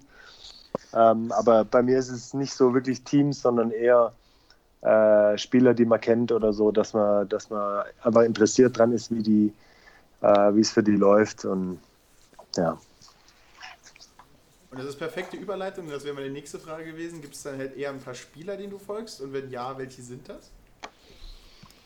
Ähm, also es sind einfach, also ich habe ja schon äh, angesprochen, dass ich mit einer amerikanischen Organisation zusammenarbeite, die sich um Minor League und Major League Spieler kümmern ähm, und sehr viel mit denen zu tun haben. Äh, von dem her trifft man viele von denen ähm, auch so öfter mal. Von dem her, das ist einfach, ja, Interesse einfach an denen, ja, wie es denen jetzt gerade? Ich meine, wenn man weg vom Baseballplatz miteinander Zeit verbringt, äh, ähm, da geht es einem dann nicht so, oh, hat er jetzt noch einen Home Run gemacht oder keine Ahnung, wie, ja, einfach so von der Performance her, sondern eher, äh, weil man das dem persönlich natürlich Erfolg wünscht und so. Ähm, von dem her sind es für Spieler in ganz verschiedenen Teams. Ähm, aber ich glaube, der, der hier in dem Haushalt am meisten gefolgt wird, ist der Paul Großschmidt, ähm, der, der absolute Lieblingsspieler von, von meinem Sohn ist. Ähm, von dem er, der, und der ist von den D-Backs eben zu den Cardinals gegangen. Äh, ich habe das gar nicht gewusst, wie ich meinem Sohn das beibringen soll. Aber, aber in der Zwischenzeit ähm, ja, ist er damit, glaube ich, ganz gut äh, zurechtgekommen. Schade war, dass die, äh, dass die London Series äh, ausgefallen ist. Ähm, weil nämlich mein, äh, von meinem Jüngsten die Lieblingsmannschaft sind die Cubs und die hätten in London gegeneinander gespielt, die beiden. Und ähm, ja, wir hätten vom Goldie Tickets bekommen gehabt und hatten Flüge und alles. Von dem her äh, wären wir da tatsächlich hingeflogen, einfach um, die, um den Kids diese Chance einfach mal zu ermöglichen.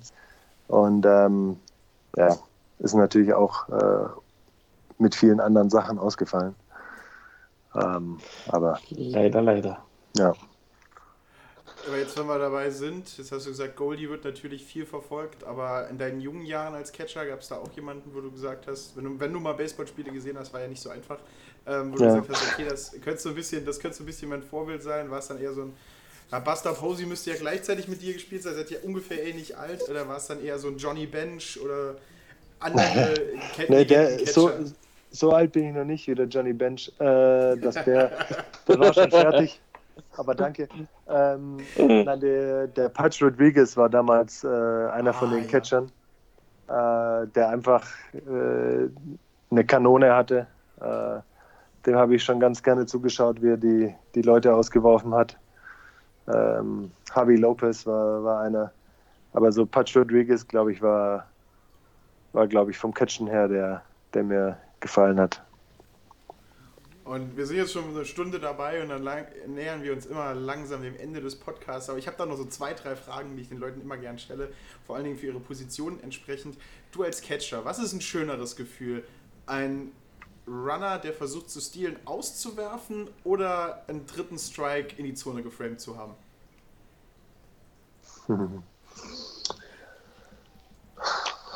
Beides schönes Gefühl. Ähm, aber ich würde wahrscheinlich sagen, äh, einen Läufer auszuwerfen. Gut, ähm, und was sind dein, was ist dein Approach, äh, Leute auszustriken? Weil du sagst, du gibst ja die Zeichen eher, bist du eher jemand, der sagt, okay, er hat jetzt zweimal den Fastball nicht getroffen, wir geben noch einen dritten Fastball? Oder denkst du eher, okay, der ty typische Knockout-Pitch ist ein Curveball oder ein Slider oder irgendwas anderes off-Speed, wir bleiben dabei? Ja, ich meine, je besser die Hitter werden, desto schwerer ist es mit dem, was jetzt eigentlich drankommen würde, jemanden auszukriegen. Also sprich der typische äh, Slider oder Curveball, den man dann, dann bringt, je besser die Hitter sind, desto weniger funktioniert das. Äh, von dem her, das ist wirklich, glaube ich, ganz abhängig vom Schlagmann, von der Spielsituation, äh, Spielstand, da wo sind die Läufer, äh, wie viel aus sind, ja, was, was muss der machen, was versucht der.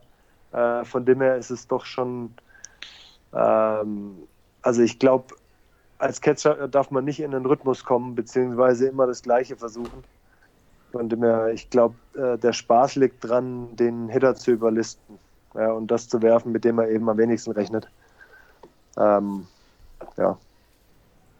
Da habe ich noch zwei, zwei kurze Fragen. Eine mal so eine negative Frage. Was fühlt sich äh, schlechter an? Ein angesagter Ball, der zum Home Run wird oder ein Drop Third Strike, der ein Hit ist? Also der nicht Hit ist, sondern der Safe an der ersten Base. wahrscheinlich der Drop Third Strike.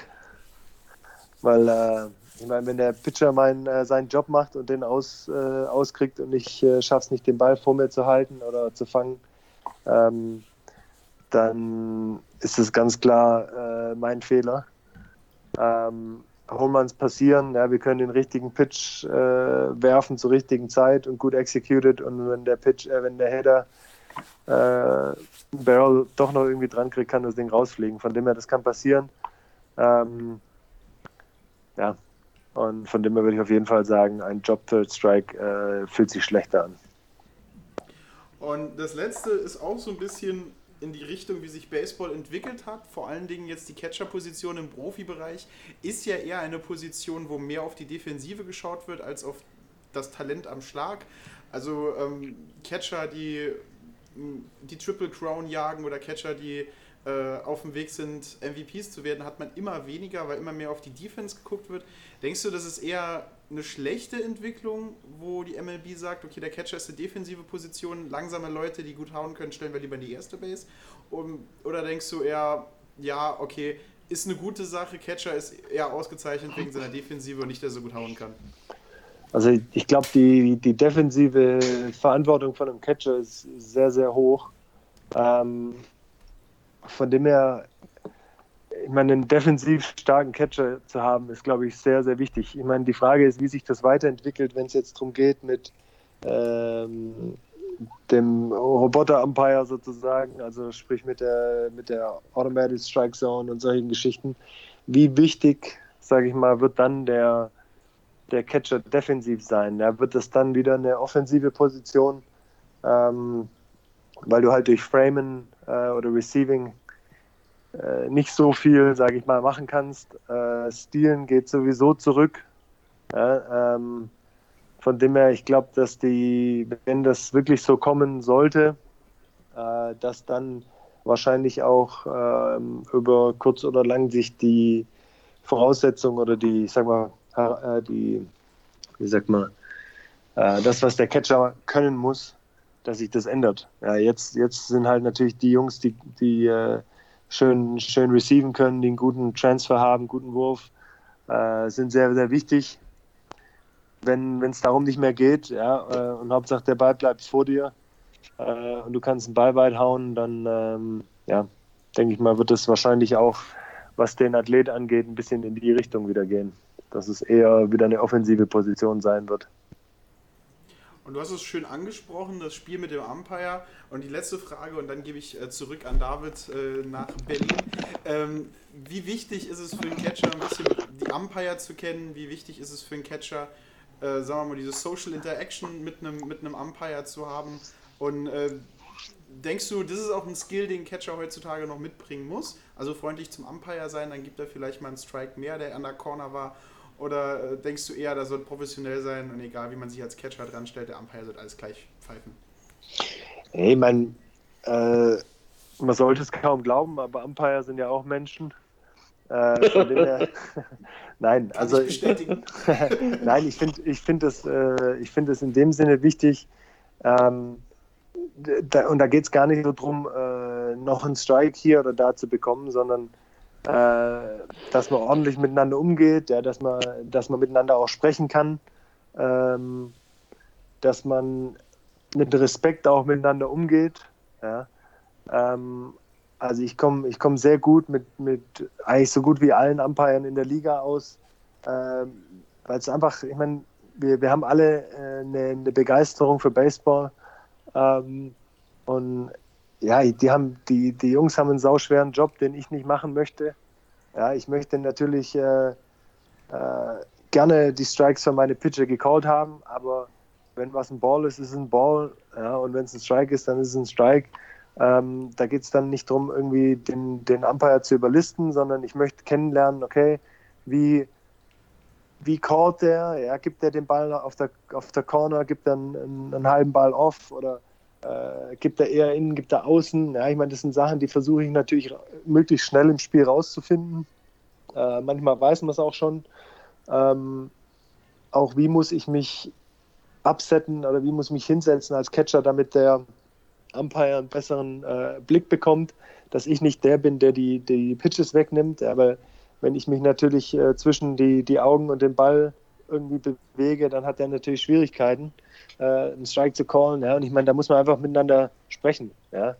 Ähm, und manchmal, wenn ich das Gefühl habe, es war ein Strike, äh, dann sage ich auch, ich dachte, der war drin. Ja, wenn der mir sagt, nee, dann ja gut, dann muss ich woanders hingehen. Ja, dann, dann muss ich äh, meine Zone anpassen, ja, damit der, der nächste äh, weiter drin kommt. Und ich meine, das ist einfach auch ein bisschen ein Zusammenarbeiten ja, und ein, ein respektvolles Miteinander umgehen.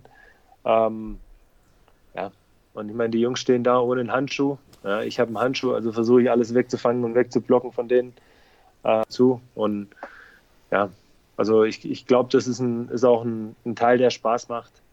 Ähm, ja, man ist, man ist da irgendwie auch ein bisschen zusammen drin in der ganzen Sache. Sehr gut, dann sage ich mal Dankeschön für diese Antworten und ein Appell an alle Catcher in der Republik. Seid nett zu euren Umpiren, sonst komme ich vorbei und äh, pfeife euch aus.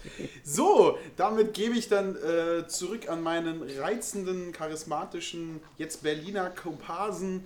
David, äh, nimm unsere üblichen letzten Fragen, wenn du nicht noch andere Fragen hast. Nein. Und führe uns sicher in den Mittwochabend. Genau. Ähm, ja, äh, ich habe noch vier letzte Fragen an dich, ähm, wie es äh, bei uns immer so ein bisschen üblich ist. Wir würden gerne eine Sache wissen, die kann positiv oder negativ sein, äh, die dir quasi in, bisher in deiner äh, durchlebten Baseball-Karriere, die ja schon einige Jahre auf dem Buckel hat, passiert ist. Wo, was ist so besonders dir irgendwie in Erinnerung geblieben? Äh, sei es die erste Meisterschaft oder vielleicht was anderes? Ja, also äh, ich, ich glaube, jede Meisterschaft könnte jetzt genannt werden ähm, weil jeder irgendwie was hatte, äh, was ich sag mal gegen die Meisterschaft gesprochen hätte und am Ende standen wir doch da und hat sie gehabt. Ähm, die erste war natürlich eine ganz, ganz besondere äh, für mich, weil ich gar nicht hätte spielen sollen, ähm, wegen der Verletzung, einer Oper äh, Operation am Sprunggelenk, ähm, die ich in Kanada mir bei der Nationalmannschaft zugezogen hatte.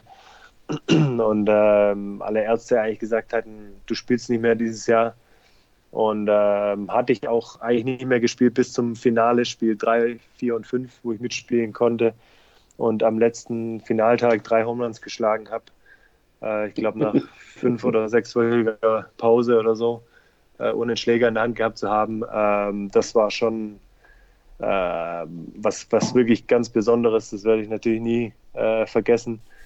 Ähm, einfach das, das ist äh, die Ups und Downs äh, ähm, ja, einfach zu denken, die Saison ist durch, ja, man kann nicht mehr, mehr mitspielen äh, und dann doch der Mannschaft helfen zu können, äh, die erste deutsche Meisterschaft zu holen. Ähm, aber es sind genauso andere, ja, wenn man, wenn man 2-0 hinten ist gegen Regensburg in, in der Serie und kommt dann äh, zurück und gewinnt in Regensburg äh, quasi im letzten Inning äh, und dreht das, dreht das Ding, das sind einfach unglaubliche Erinnerungen. Ähm, die wirklich Spaß machen, wenn man sich da wieder dran erinnert.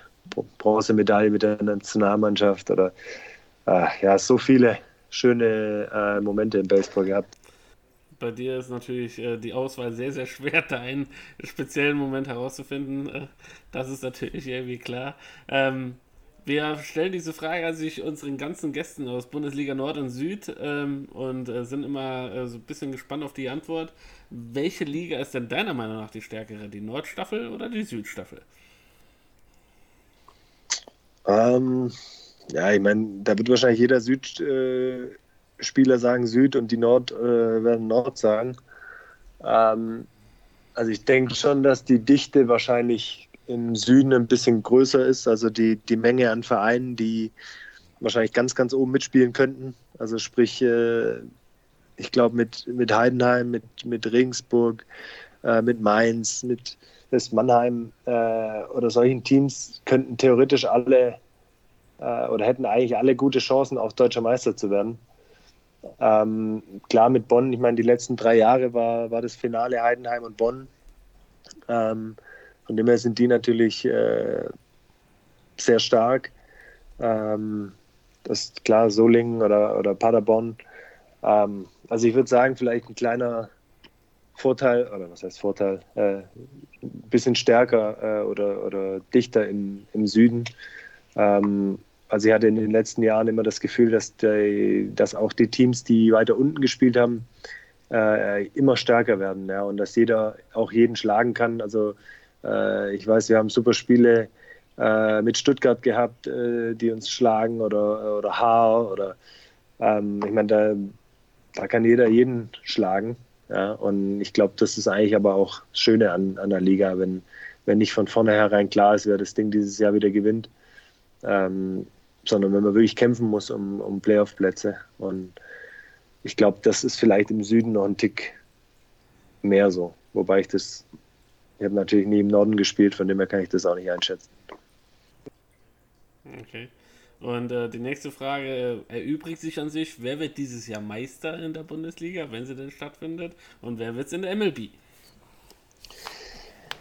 Also ähm, ich glaube, dass wir in Heidenheim wieder äh, vorne auf jeden Fall mitspielen werden. Ähm, und dass es dann äh, immer Tagesform ist. Äh, vielleicht ist auch ein bisschen Erfahrung, von dem hoffe ich natürlich, dass wir es werden. Ähm, und in der MLB, ich hatte da schon damit abgeschlossen, dass die gar nicht spielen. Ähm, da müsste ich mich nochmal äh, reinschauen, wer, wer da wirklich gerade ähm, die Nase vorne hat. Ähm, ich war schon, muss ich sagen, immer sehr beeindruckt von dem Talent, das die Astros hatten. Ähm, wobei äh, nach letztem Jahr ist natürlich die, also ich sage jetzt nicht, wem ich es gönne oder wem nicht, aber die haben mich eigentlich immer äh, beeindruckt. Natürlich haben die Yankees jetzt äh, vom Pitching-Staff her, sind die auch ganz okay. Und, ähm, aber die werden es nicht. Sehr schön, das ist wichtig. Aber die nicht. Sehr überzeugte Antwort von einem äh, sehr, sehr überzeugten Menschen. Das äh, hören wir gerne. Und äh, letzte Frage, beziehungsweise eine Bitte. Beruhige doch mal alle, alle, alle Fans von Simon Göring und sag, äh, nein, das Karriereende ist erstmal noch nicht in Sicht. Ich habe noch ein, zwei, drei, vier, fünf gute Jährchen vor mir und äh, solange, solange könnt ihr mich noch Baseball spielen sehen. Ja, also so ist es auf jeden Fall. Ähm, ich hatte die letzten zwei Jahre sehr große Schulterprobleme. Also ich konnte teilweise gar nicht werfen. Ähm, und das war das erste Mal, dass ich so wirklich gedacht habe, ah, es könnte vielleicht früher kommen, als, mal, als ich mir gedacht habe. Ähm, aber in der Zwischenzeit äh, bin ich wieder am eigentlich schmerzfrei werfen. und es ist ein schönes Gefühl, wieder zu haben, äh, dass der Ball einfach auch aus der Hand schön rauskommt und auch mal äh, da landet, wo man hinhaben will. Von dem her ähm, bin ich jetzt eigentlich wieder ganz zuversichtlich, zumindest was die Schulter angeht, äh, dass ich auch noch ein paar Jährchen durchhalten kann. Sehr schön, sehr schön, sehr schön. Und wenn es dann noch äh, beim äh, DBV endlich Nationalmannschaftstrikots gibt mit der Nummer 14, das wäre doch mal äh, ein riesen, riesen Ding und die, und die Kids könnten äh, Simon Güring auf ihrem Rücken tragen. Simon, ähm, vielen, vielen, vielen, vielen Dank für dieses Interview. Hat sehr, sehr, sehr viel Spaß gemacht. Ähm, danke, dass du auch heute trotz fortgeschrittener Uhrzeit, wir haben es jetzt halb elf schon, ähm, dich bereit erklärt hast, mit uns ein bisschen über Baseball zu quatschen, über deine Karriere, über die Heidenheim, Heideköpfe und äh, ja, alles, was so wichtig ist im Baseball. Ich wünsche dir alles, alles Gute, dir und deinen Teamkameraden für diese Saison. Bleibt alle gesund. Äh, auch deinen Projekten wünsche ich nur das Beste. Äh, mögen sie alle erfolgreich sein. Und ja, mach weiter so. Äh, bleib so sympathisch, wie du bist. Und hoffentlich sehen wir uns bald wieder auf dem Baseballplatz. Vielen Dank von mir, Martin. Ja, von mir natürlich auch tausendmal Danke an dich, tausendmal Danke an unsere Fans da draußen, die immer noch alle Folgen mit einer fanatischen Geschwindigkeit hören. Ich kann die Dinger nicht schnell genug hochladen, dann haben wir schon wieder unsere ganzen äh, üblichen Stammgäste, die zugehört haben. Simon, ein riesen äh, Spaß für uns, dass du heute Abend hier warst, wie gesagt, zu dieser späten Stunde, was, was mir verschuldet ist, weil ich auf dem Platz gestanden habe und Bälle aus dem Boden rausgehoben habe. Ähm, wunderschöner Abend mit dir, hat richtig Spaß gemacht. Äh, ich danke dir dazu und ganz wie es Tradition ist, hier im Bald Bearded Baseball Headquarter im Saarland äh, gehören die letzten Worte an unsere Fans, an ganz Baseball Deutschland, natürlich dir. Also lass raus, was okay. du noch zu sagen hast. Ja, ähm, also an alle Fans, euch geht es sicherlich genauso wie uns. äh, dass ihr es nicht abwarten könnt, entweder äh, endlich wieder Baseball zu sehen oder auch spielen zu können. Äh, ich glaube, dass wir, oder ich hoffe, dass wir es bald geschafft haben äh, und dass wir uns auf dem Baseballplatz irgendwo sehen. Danke euch, Jungs, für die Arbeit, die ihr macht, dass ihr ähm, ja, auch Baseball in Deutschland voranbringt, bekannter macht. Ähm, vielen Dank für eure Arbeit, macht weiter so. Danke, danke, Dankeschön. danke. Das ist schon fast wieder zu viel des Lobs. Also, dann bleibt mir heute Abend nur noch zu sagen: Tschüss, Baseball Ciao, Deutschland. ciao.